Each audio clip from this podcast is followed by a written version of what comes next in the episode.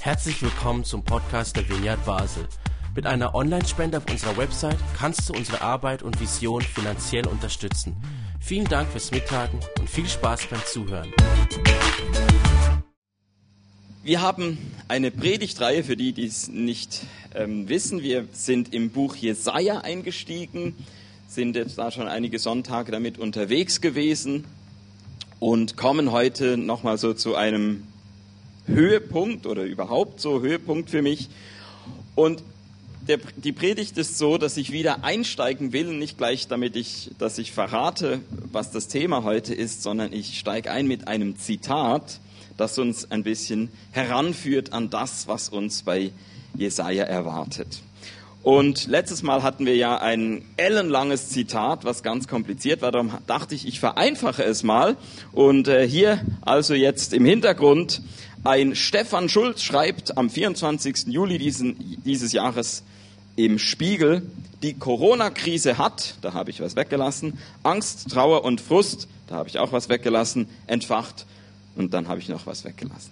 Jetzt denkt ihr natürlich, ja super, also so ein Zitat braucht man jetzt wirklich nicht, das wissen wir alle sowieso schon. Also muss ich wahrscheinlich doch das ähm, äh, äh, das, das vollständige Zitat bringen. Und jetzt merke ich gerade, dass ich den Klicker weg habe, äh, nicht, nicht in der Hand habe. Das heißt, ich sage immer Klick und dann darfst du, äh, Magdalena, dann weitermachen. Ja, wir haben hier ein, das vollständige Zitat, Zitat heißt nämlich, die Corona-Krise hat neben Angst, Trauer und Frust auch einen Zauber des Neuanfangs entfacht, eine neue Lust, Probleme zu lösen, einen Schub kreative Energie. Das mag daran liegen, dass sich gerade von ganz allein so vieles ändert, dass wir der Angst vor Veränderung kaum ausweichen können und deshalb notgedrungen unsere Zukunft gestalten.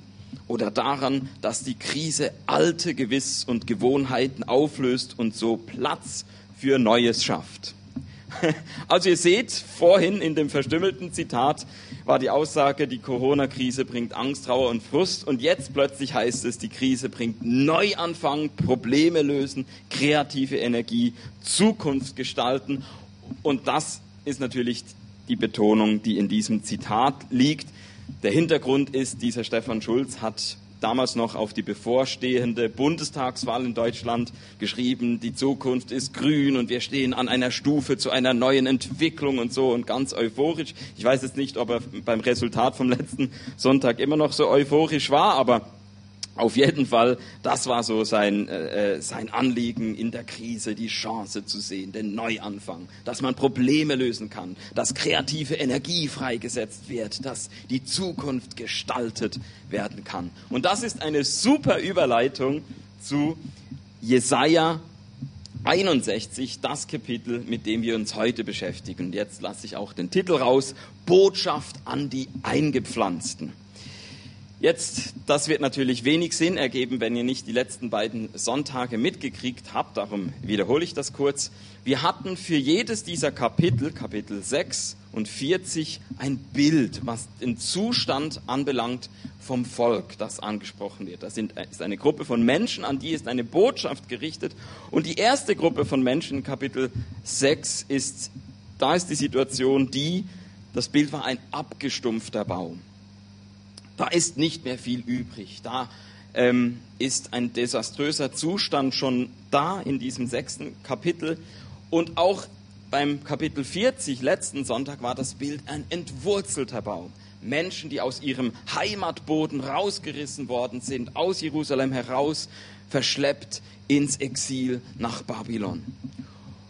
Und die Botschaften, die damit verknüpft waren, waren eben dann auch, hat man gesehen, hat jede dieser Gruppen oder in jede dieser Situationen hinein gab es eine spezifische Botschaft. Und das ist so ein bisschen mein Anliegen von dieser Predigtreihe, das Buch Jesaja nicht so zu lesen, ja, da hat halt irgendwie Gott zu dem Jesaja in Kapitel 6 bei der Berufung so ihm eine Berufung für alle Mal gegeben und, und er hat dann irgendwie auf Vorrat 66 Kapitel lang prophezeit, sondern Gott hat immer wieder neue Berufung ausgesprochen und neu eine ganz spezifische Situation in diese Zeit, in diese Situation hinein. Und darum ist auch äh, die Überschrift von dieser Predigtreihe keine zeitlose Stimme mit K in Klammern. Ja, auf der einen Seite ist das Buch Jesaja unglaublich zeitlos, dass es uns auch heute immer noch so Kraft gibt und Orientierung und Worte hat, die irgendwie immer, immer gelten, die immer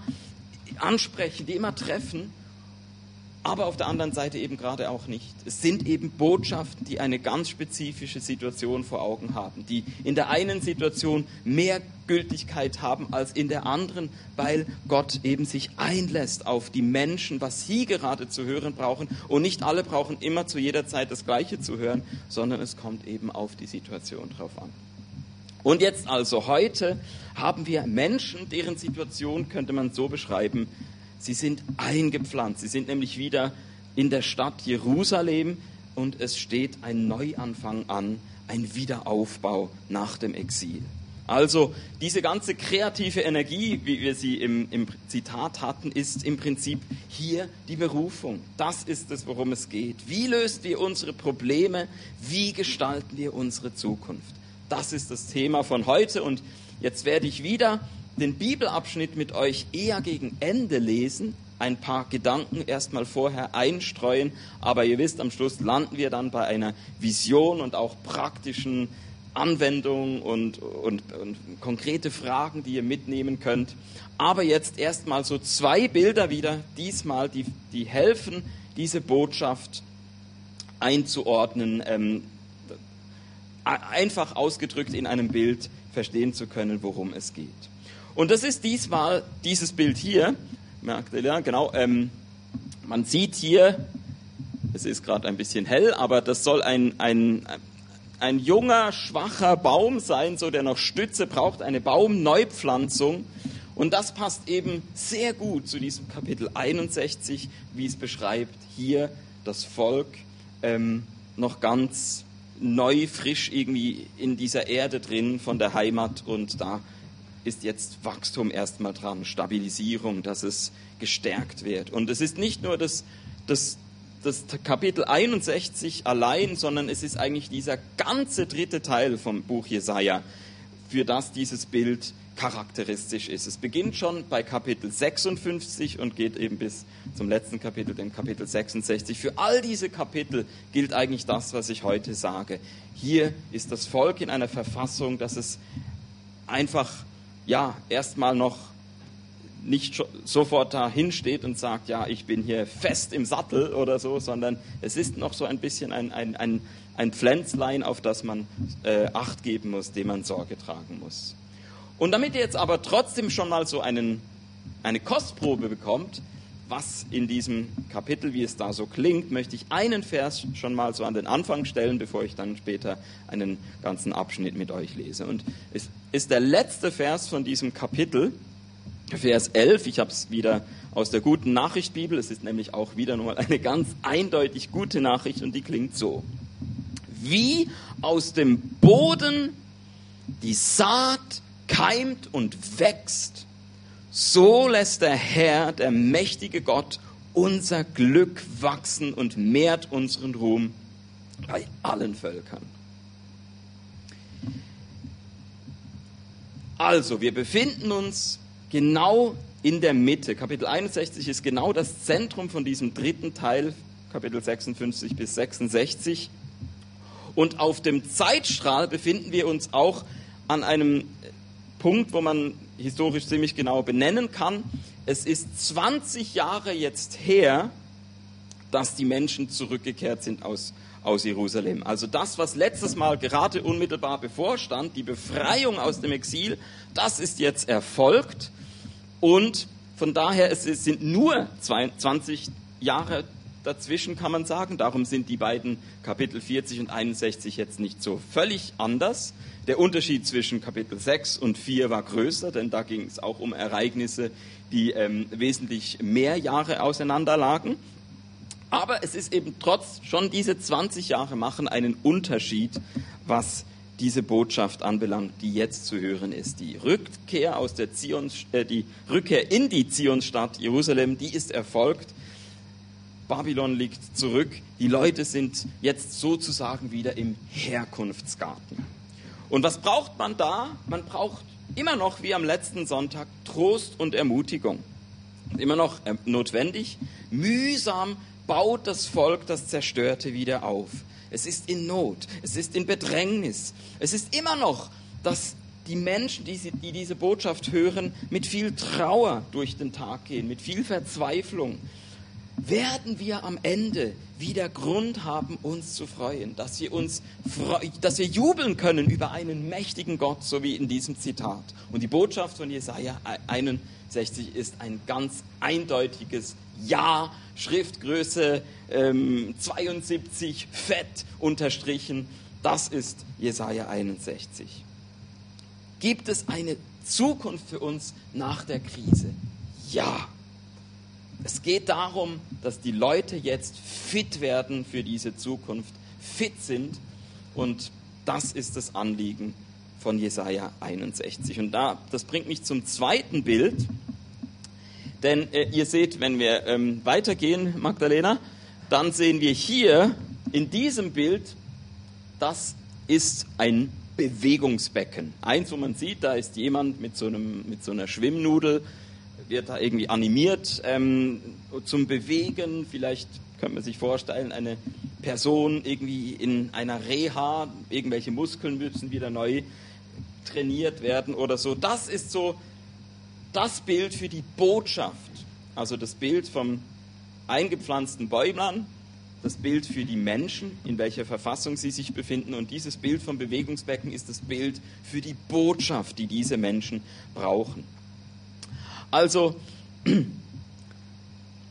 auch da nochmal die, die Wiederholung für die, die die letzten Sonntage nicht da waren. Wir hatten ja am vorletzten Sonntag das Bild von einem Kaltwasserbecken. Da war die Botschaft, dass sie einen, eine Schockwirkung haben sollte, dass sie Menschen aufrütteln sollte, dass sie Menschen äh, irgendwie erreichen möchte. Da ist doch noch irgendwie, dass, dass die Menschen in ein ansprechbar sein müssen. Gibt es noch ein Gewissen überhaupt bei euch? Hallo und so. Ähm, und ihr seid so in eurer Komfortzone drin, man muss euch da mal rausholen. Darum so dieses eiskalte Becken, diese Botschaft, ähm, die versucht, Menschen nochmal irgendwie wach zu kriegen für, für das, was gerade passiert. Das war vorletzten Sonntag. Dann letzten Sonntag hatten wir das Bild von einem Entspannungsbecken, das komplette Gegenteil. Ein, ein, ein, eine Botschaft, die so richtig aus dem warmen und weichen Herzen Gottes rausgeht und Trost spendet diesen Menschen, die in der, im Exil sind. Ein Gott, der eben nicht nochmal eins obendrauf gibt und sagt, na seht ihr, das habt ihr davon, weil ihr nur selektiv gehört habt und ähm, jetzt müsst ihr das irgendwie ausbaden in meinem eisigen Kaltwasserbecken. Nein, das ist vorbei. Sofort, als die Menschen dann in dieser Lage waren, hat sich Gott wieder ganz von dieser Seite gezeigt, dass er Erbarmen hat, dass er ähm, bereits sagt, hey, vertraut mir, ich habe das im Griff, ich, ich, ich, ich bringe euch da wieder raus, ich weiß, was ich tun muss. Ähm, glaubt mir, ich bin nicht einfach tatenlos, sondern ich habe bereits da was in petto. Und genau, und das hat man jetzt gesehen, dass Gott es tatsächlich geschafft hat, wieder einen Neuanfang zu machen. Und dieses Bild vom Bewegungsbecken, Be Bewegungsbecken drückt jetzt aus, dass Gott sein Volk wieder aktivieren will. Er will es wieder neu aktivieren. Es geht nämlich nicht einfach darum, zum Alten wieder zurückzukehren, sagen, okay, wir drehen jetzt einfach die Zeit wieder zurück, so vor dem Exil. Ähm, jetzt, nein, das ist wirklich für immer vorbei. Es ist eine andere Situation. Aber es geht eben darum, jetzt in diese neue Situation sich einzugewöhnen. Also nicht zum Alten zurückkehren, sondern ins Neue eingewöhnen. Ja, und da liegt es natürlich auf der Hand, wieder die Parallele zu ziehen zu uns im Jahr 2021. Ich weiß nicht, wie ihr es so erlebt, aber die Krise, die wir, von der wir jetzt vordergründig immer sprechen, ist dadurch ausgezeichnet, finde ich, dass, dass sie zeigt, wie unterschiedliche Geschwindigkeiten wie unterschiedliche Gewindigkeiten stattfinden, so wie das parallel läuft. Wir haben in dieser Krise, sage ich jetzt mal, so die, die ganz Schnellen, ich sag mal die Optimisten, diejenigen, die sagen so, ja, eigentlich ist für mich so ähm, der, der, der entscheidende Punkt ist die Impfung so und da ich dadurch, dass ich die jetzt hinter mir habe, habe ich auch die Pandemie hinter mir. Ich kann mich wieder ganz nach vorne ausrichten. So, das ist hinter mir, das ist vorbei ähm, und ich kann in die Zukunft blicken. Und auf der anderen Seite haben wir die Pessimisten, die sagen, ja, ja, ob das wirklich ähm, äh, äh, der Gamechanger ist, so ähm, ich weiß ja nicht und so. Äh, vielleicht haben wir doch das Schlimmste noch vor uns. Ja, wir sehen ja, es ist ja nur bei uns. In anderen Teilen der Welt geht das Virus ungebremst weiter. Da werden wieder neue Varianten entstehen. Dann nützt die Impfung auch nichts mehr und so. Ja, und selbst wenn wir die Epidemiolo epidemiologisch das Ganze in, unter Kontrolle haben, dann kommen ja noch die ganzen wirtschaftlichen Folgen, dann kommen ja noch die psychosozialen Folgen und so. Ja, das Schlimmste ist eigentlich immer noch vor uns.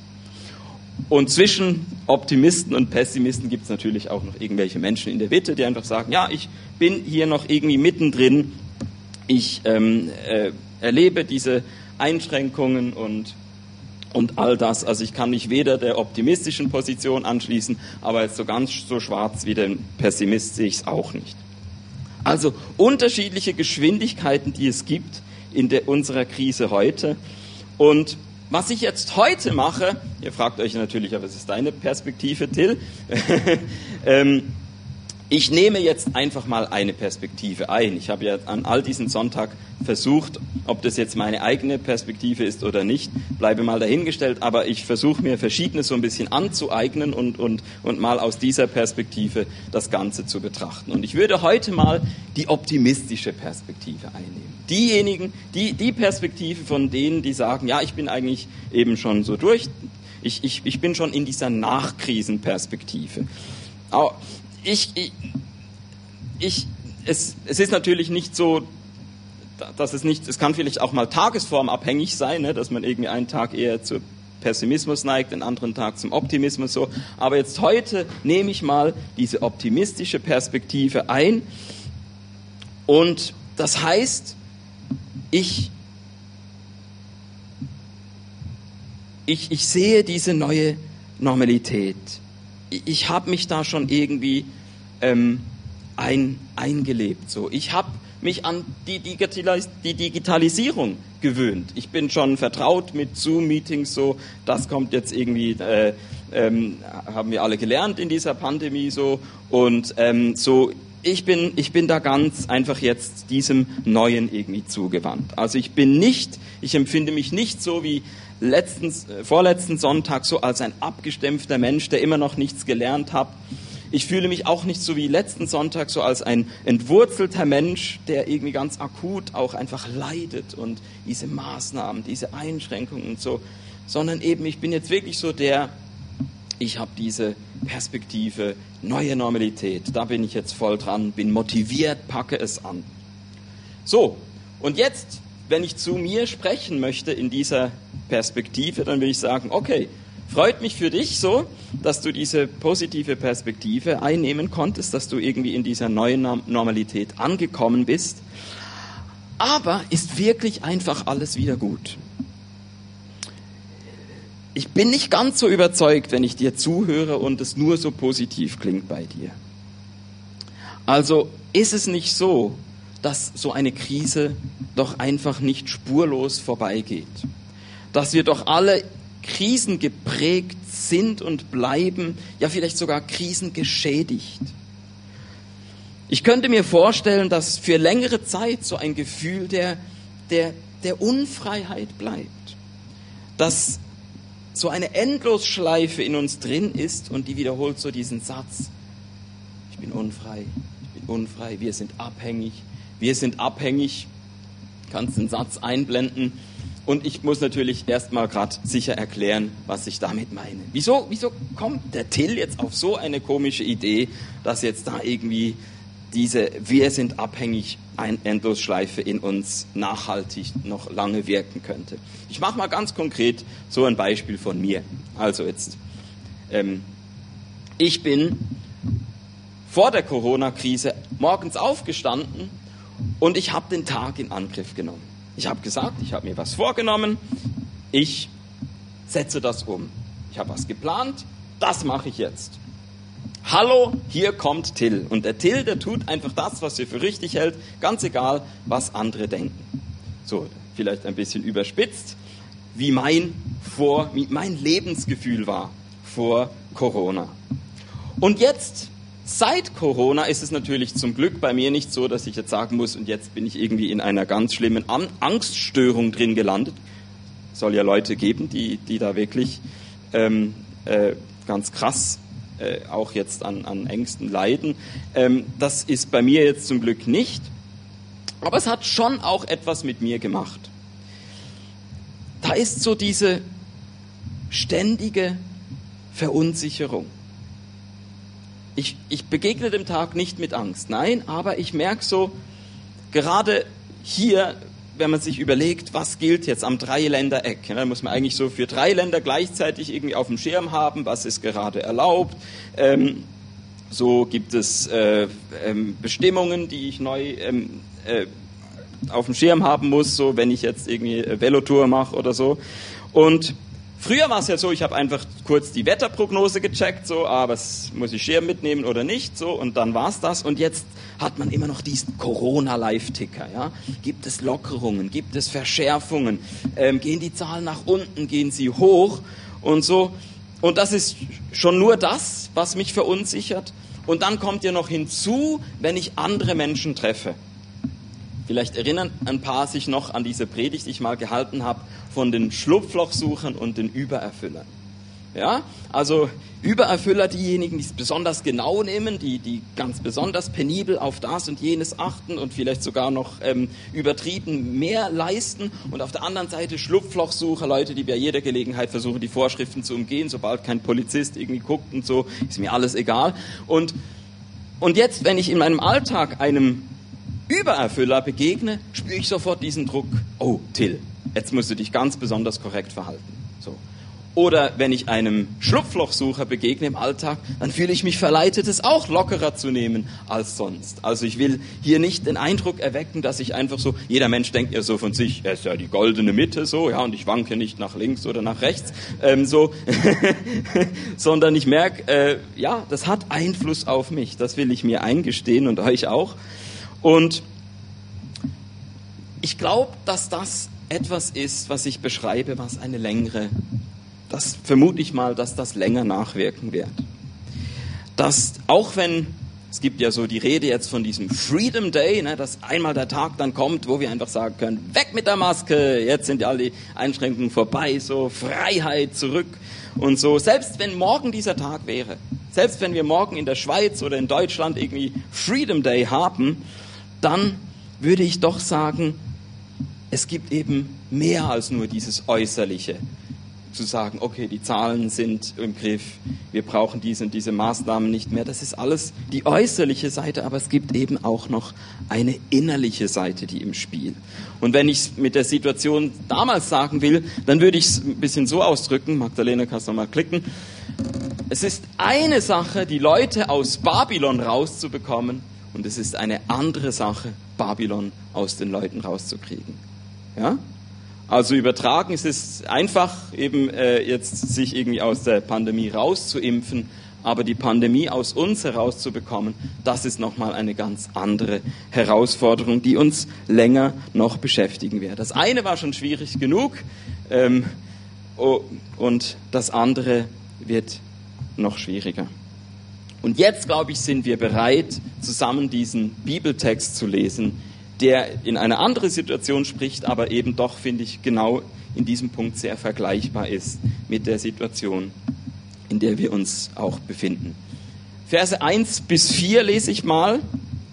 Erster Teil von Kapitel 61. Was wird zu diesen Menschen gesagt, die aus Babylon zurückgekehrt sind nach Jerusalem? Der Geist des Herrn hat von mir Besitz ergriffen, sagt der Prophet. Denn der Herr hat mich gesalbt und dadurch bevollmächtigt, den Armen gute Nachricht zu bringen. Er hat mich gesandt, den Verzweifelten neuen Mut zu machen, den Gefangenen zu verkünden, ihr seid frei, eure Fesseln werden gelöst. Er hat mich gesandt, um das Ja auszurufen, indem der Herr sich seinem Volk gnädig zuwendet, um den Tag anzusagen, an dem unser Gott mit unseren Feinden abrechnen wird. Wir haben es also wie schon am letzten Sonntag mit so einer prophetischen Stimme zu tun. Und diese prophetische Stimme sagt, wie bei Jesaja in Kapitel 6 und wie beim äh, Propheten in Kapitel 40, eine Berufung. Da ist eine Berufungserfahrung und hier wird jemand gesandt mit einer Botschaft. Und wir merken, da ist die, die Sprache, so alle diese Begriffe fallen hier, ähm, die es braucht für eine Berufungsgeschichte. Der Geist des Herrn hat von mir Besitz ergriffen. Der Herr hat mich gesalbt. Er hat mich bevollmächtigt. So, also es sollte allen klar sein, hier geht es um eine prophetische Berufung und der Inhalt dieser Berufung ist eben diese Botschaft von der guten Nachricht der Befreiung. Und eben nicht nur äußerlich, weil die ist ja schon erfolgt, sondern eine vor allem auch innere Befreiung, weil eben das, was jetzt in Jerusalem gerade stattfindet, noch nicht das wahre, wirkliche Leben in echter Freiheit ist. Das muss erst noch eintrainiert werden, muss erst noch eingeübt werden. Und dazu lese ich gleich noch weiter, kannst noch mal weitermachen, ähm, den Rest zu lesen. Die Weinenden soll ich trösten und allen Freude bringen, die in der Zionsstadt traurig sind. Sie sollen sich nicht mehr Erde auf den Kopf streuen und im Sack umhergehen, sondern sich für das Freudenfest schmücken und mit duftendem Öl salben. Sie sollen nicht mehr verzweifeln, sondern Jubellieder singen. Die Leute werden sie mit prächtigen Bäumen vergleichen, mit einem Garten, den der Herr gepflanzt hat, um seine Herrlichkeit zu zeigen. Ja, ihr werdet die zerstörten Städte wieder aufbauen, die über Generationen in Trümmern lagen. Also wir sehen diese Spannung. Super, hey, wir haben jetzt, nachdem vorletzten Sonntag die assyrische Bedrohung da war, dann die Babylonier und jetzt plötzlich eine nächste Fremdherrschaft, ja, natürlich nicht die Unabhängigkeit, die man sich wünschen würde, aber immerhin ein, eine, eine persische Herrschaft, die sehr tolerant ist, die es erlaubt, dass man den zerstörten Tempel wieder aufbauen kann. Hey, wir haben die Erlaubnis, wir dürfen wieder aufbauen. Und gleichzeitig merken wir, oh, aber wir sind noch so abhängig. Wir sind so abhängig von diesen neuen Herren, von ihrem Schutz, von ihrer Gnade, von ihrer Gunst. Und dieses Versprechen also, was wir in Jesaja 61 hören, dass die Fesseln der Armut gelöst werden, das ist zunächst eine Durchhalteparole. Das ist eine Parole zum Durchhalten. Das, da geht es um die Perspektive, dass über einen längeren, generationenübergreifenden Weg dann endlich die sichtbare Erfüllung folgt. Das ist nicht so etwas von heute auf morgen. Das ist ein langer, beschwerlicher Weg. Und trotzdem soll dieser Weg und diese Hoffnung einem Freude bereiten und Lust und sagen, ja, da steige ich ein. Also wir sehen, es ist eben nicht nur die äußerliche Seite im Blick, wenn es um Wiederaufbau geht, sondern eben auch die Frage, was ist für die innere Seite wichtig? Und die Antwort auf diese Frage ist, die Perspektive ist entscheidend. Entscheidend ist, dass man die Perspektive auch wechseln kann. Dass man nicht nur sieht, oh, jetzt schon wieder Veränderung. Ich mag nicht mehr. Ich bin so gefrustet. Ich bin so müde. Dass man durchbrechen kann zu einer Perspektive, sagen, hey, ich kriege wieder richtig Lust darauf zu gestalten. Nur mit dieser Perspektive wird man diesen langen Weg gehen können, durchhalten können, bis sich Gottes Versprechen sichtbar erfüllen. Und daher habe ich am Anfang dieses Zitat gebracht, weil wir jetzt merken, wie ähnlich doch diese Botschaft ist an die Eingepflanzten in Jerusalem und eben auch äh, in diesem Spiegelartikel zu Beginn von meiner Predigt. Eine Gegenüberstellung von zwei Perspektiven. Auf der einen Seite eben dieser Veränderungsfrust, auf der anderen Seite, kannst du die Folie weitermachen, die Gestaltungslust. Auf der einen Seite die Perspektive voller Frustgefühle, ach, das erfüllt mich mit Trauer und ich habe Angst vor der Zukunft. Und auf der anderen Seite die Perspektive voller Lustgefühle. Hey, das gibt mir kreative Energie. Ich kann Probleme lösen. Ich kann neu anfangen. Und das heißt, beides wird natürlich, beides ist wahr, beides verdient es ernst genommen zu werden. Es verdient ernst genommen zu werden, wenn Menschen sagen, ja, für mich bedeutet die Krise immer noch Angst, Trauer und Frust. Ja, hey, dann gilt die Botschaft von letzten Sonntag immer noch genauso. Ihr braucht Entspannung. Ihr dürft euch diese Zeit nehmen, die ihr braucht. Und andererseits kann ich mir vorstellen, dass eben auch Menschen darauf warten, dass ihnen eine zusätzliche Perspektive vermittelt wird, wie in diesem Spiegelartikel oder eben in Jesaja 61. Dass Krise eben auch bedeutet, Krise, ähm, äh, die, also die Probleme zu lösen, dass sie bedeutet, dass kreative Energie freigesetzt werden kann, ein Neuanfang, dass die Zukunft gestaltet werden kann. Und damit sind wir so bei unserer Vision eigentlich als Vineyard Basel. Wir sagen bei uns, dass Glaube Einsatz ist im Reich Gottes, damit die ungerechten Zustände dieser Welt auf den Kopf gestellt werden. Und genau das ist ja eben auch die Botschaft von Jesaja 61. Den Armen gute Nachricht bringen, den Verzweifelten neuen Mut machen, den Gefangenen Freiheit verkünden, die Weinenden trösten, den Traurigen Freude bringen, und Zerstörtes wieder aufbauen. Ja, man könnte an den ungerechten Zuständen dieser Welt verzweifeln. Man könnte verzweifeln daran. Man könnte sagen, ich bin für den Rest meines Lebens einfach geschädigt und habe keine Kraft mehr, auf die Beine zu kommen. Aber man kann auch sagen, und das wünsche ich jedem von uns, hey, ich setze mich dafür ein, dass ich nicht daran verzweifle, sondern dass ich Gottes Liebe überall sichtbar mache. Dass Gottes Liebe überall sichtbar wird. Dass das, was unsere Vision ist als Vineyard Basel, dass ich mich dafür einschreibe. Und Leute, ich glaube, ich kenne keine Vision, für die es sich so lohnt zu leben, wie dafür, Jesus nachzufolgen und dass seine Liebe überall sichtbar wird. Ich kenne keine Vision. Soll ich einfach dafür leben, dass ich sagen kann, irgendwann im Alter bin ich an einem Strand mit Palmen und habe gesagt, hey, ich habe alles richtig gemacht. Ich habe dafür geschaut, dass meine Altersrente reicht, dass ich mir auch in hohem Alter immer noch so einen Urlaub leisten kann. Ist das alles? Oder lebst du auf diesen Tag hin, wo du zurückblicken kannst und sagst, hey, ich habe Einsatz im Reich Gottes geleistet. Ich habe die Dinge auf den Kopf gestellt, die nicht richtig sind, die ungerecht sind. Ich habe da geholfen, das zu verändern. Ich habe Gottes Liebe überall sichtbar machen können, mit, zusammen mit anderen, zusammen mit meinen Freunden, zusammen mit meinen Glaubensgeschwistern bin ich, habe ich mich dieser Vision verschrieben. Und das ist das, was mich wirklich erfüllt. So möchte ich auf mein Leben zurückblicken können. Und darum sind wir am Schluss angelangt, wo ich dir wieder zwei Fragen stellen möchte. Und die erste Frage ist wieder so eine, wo du dich selbst verorten kannst. Bleib noch bei der Folie vorher gerne. Ähm, Nochmal diese Gegenüberstellung von den Perspektiven.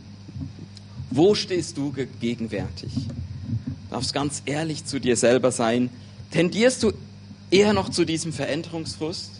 Sagen, hey, ich, ich bin da noch nicht. Du redest schon von etwas, was für mich noch Zukunft ist, wo ich mich noch nicht drauf einlassen kann. Ich bin eher noch ebenso erfüllt mit Sachen, die mich runterziehen, Trauer, Angst, Frust. Oder tendierst du bereits zu dieser Gestaltungslust? Tendierst du, merkst du, das klingt bei dir an, so dass wenn von dieser kreativen Energie die Rede ist, davon, dass ein Neuanfang ansteht und Probleme gelöst werden können. Beflügelt dich das? Ja, und wenn du merkst, diese Veränderungs, dieser Frust, dieser Veränderungsfrust ist meine aktuelle Tendenz. Hey, dann möchte ich wirklich dich nochmal an die Botschaft von letzten Sonntag zurückverweisen. Vielleicht warst du nicht da und möchtest sie noch einmal nachhören. Denn ich habe so gesagt, wenn ich mich entscheiden müsste, wenn ich mich entscheiden müsste, was ist unsere Berufung als Vineyard Basel, dann kann ich ja auf der einen Seite sagen, ja, die, eine, äh, die Berufung, meine Berufung ist, ist, ist dieses Kaltwasserbecken. Ja, ich will es diesen abgestumpften Menschen zeigen und sie herausfordern, aus ihrer Komfortzone raus. Los, Leute. So. Ich denke, das hat auch seinen Platz. Mir persönlich macht das Spaß, aber ich würde sagen, das ist nicht unsere Hauptberufung. Unsere Hauptberufung, glaube ich, ähm, wenn ich mich entscheiden müsste, wäre dieses Entspannungsbecken, wo jeder, der eben aus dieser Komfortzone schon rausgekommen ist, merkt, hier ist ein Ort, wo ich sein darf, so wie ich bin, wo ich nichts leisten muss, wo ich zugesprochen bekomme, Trost, Ermutigung, so. Wenn ich mich entscheiden müsste, wäre es für mich ganz klar, dieses Entspannungsbecken ist unsere Berufung. Aber ich glaube, ich muss mich gar nicht entscheiden. Und darum ist heute dieses dritte Bild vom Bewegungsbecken. Ich glaube, da kommt beides auch zusammen. Dass ich merke, ja, ich kann so kommen, wie ich bin. Niemand sagt, warum bist du nicht schon voll aktiv? Warum hast du nicht schon da äh, deine Muskeln aufgebaut und weiß nicht was? Warum brauchst du es noch, jetzt da irgendwie äh, dich zu bewegen und so? Nein, niemand macht dir einen Vorwurf. Aber vielleicht merkst du heute, wenn du diese Predigt hörst, ja genau, ähm, für mich ist noch was Zusätzliches dran als diese Botschaft, komm wie du bist. Für mich ist auch die Botschaft dran, hey, bleib nicht wie du bist. Für mich äh, ist es nicht etwas, was Druck auslöst, weil dann hättest du mich völlig falsch verstanden, sondern etwas, wo ich merke, ja, ich wünsche mir wirklich für mein Leben mehr Gestaltungslust. Und wenn du das positiv, wenn das positiv anklingt bei dir, dann glaube ich, dass es wirklich für dich dran sein könnte. Und dann möchte ich dir noch eine zweite Frage stellen. Wenn du zu dieser Gestaltungslust bereits tendierst, möchte ich dir diese zweite Frage stellen. Jetzt kannst du Folie weiterklicken. Wer in deinem Umfeld ist neu wieder eingepflanzt und könnte eine Bewegungsbotschaft von dir gut vertragen? Ja, vielleicht kommt dir gerade jemand in den Sinn, der ähnlich in den Startlöchern sitzt, der, der eine Zeit hinter sich hat, von geprägt eben von dieser Krise, ja vielleicht sogar eine, eine gewisse Schädigung abbekommen von dieser, äh, dieser ähm, äh, ähm, Corona-Pandemie, aber jetzt nach der Lähmung sind Menschen in deinem Umfeld wieder bereit oder ist ein ganz spezifischer Mensch in deinem Umfeld wieder bereit, neu aktiviert zu werden, neu auf diesen Ruf einzugehen. Dieser klare Ruf, das ist das, was noch fehlt, dass du auf diesen Menschen zugehst und ein, ein, ein, ein, ein Kanal bist für das Reden Gottes, für das Rufen Gottes. Komm wieder in Bewegung. Schließ dich an dieser ähm, Gemeinschaft von Menschen, die sagt, hey, wir wollen die ungerechten Zustände auf dieser Welt auf den Kopf stellen. Wir wollen uns einsetzen, engagieren. Wir wollen Gottes Liebe überall sichtbar machen. Das ist das, wofür es sich lohnt zu leben. Und wenn du merkst, du hast in deinem Umfeld so Menschen, dann ja, wäre das vielleicht so die Hausaufgabe für die nächsten Tage und Wochen, dass du diesen Ruf, diese Berufung aussprichst ähm, zu Menschen, dass Gott durch dich da Menschen reinholen möchte in sein Reich und dass sie sich zusammen mit dir einsetzen können. Könnte es sein, dass da Gott jemand durch dich rufen möchte?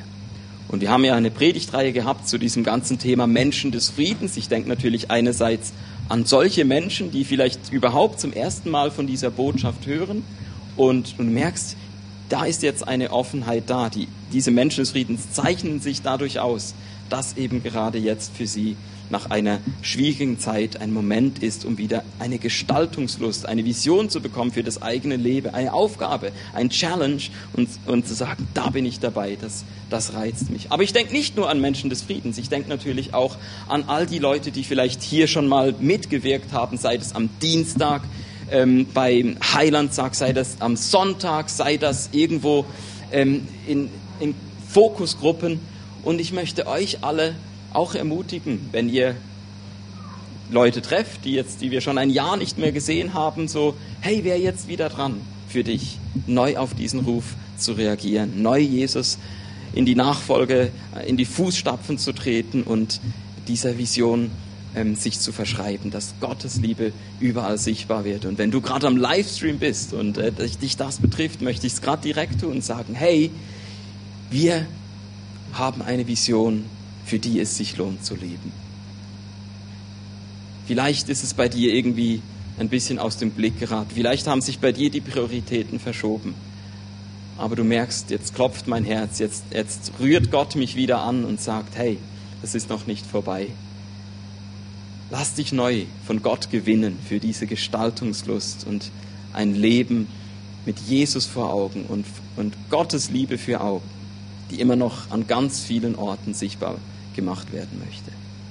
Hey, dann lass dich wieder neu rufen. Das wäre meine Botschaft an dich.